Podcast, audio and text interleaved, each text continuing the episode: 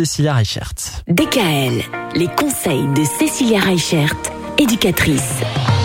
Depuis lundi, Cécilia, on parle du sommeil des enfants. Aujourd'hui, on va parler du sommeil des parents. Alors oui, même nous, on a besoin d'un quota de sommeil. Ah bon Ouais. Alors quand on a des petits enfants, c'est compliqué effectivement hein, parce qu'on fait pas forcément des nuits euh, entières, n'est-ce pas? N'est-ce pas? Mais euh, c'est vrai que euh, un adulte a besoin quand même entre 7 et 9 heures de sommeil. C'est assez propre à chacun. Il y en a qui en, en 5h30 vont être au top et il y en a au bout de 10h30 et ils seront toujours aussi fatigués. Donc c'est vrai qu'en tant qu'adulte, chacun a, a évolué, a grandi avec un certain rythme de sommeil et chacun du coup a besoin d'un d'un temps de sommeil plus ou moins important, mais la moyenne c'est entre 7 et 9 heures. Alors pourquoi est-ce qu'on a besoin de 7 à 9 heures?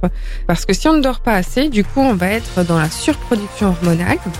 Ça va favoriser aussi bah, tout ce qui est euh, prise de poids, les maladies cardiovasculaires.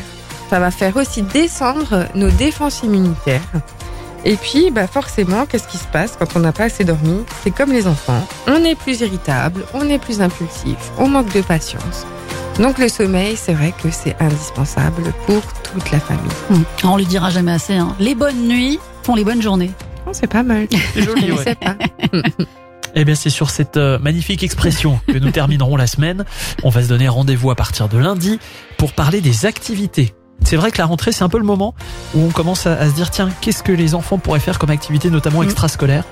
Eh bien, on s'intéresse à tout ça à partir de lundi. Bon week-end Retrouvez l'ensemble des conseils de DKL sur notre site internet et l'ensemble des plateformes de podcast.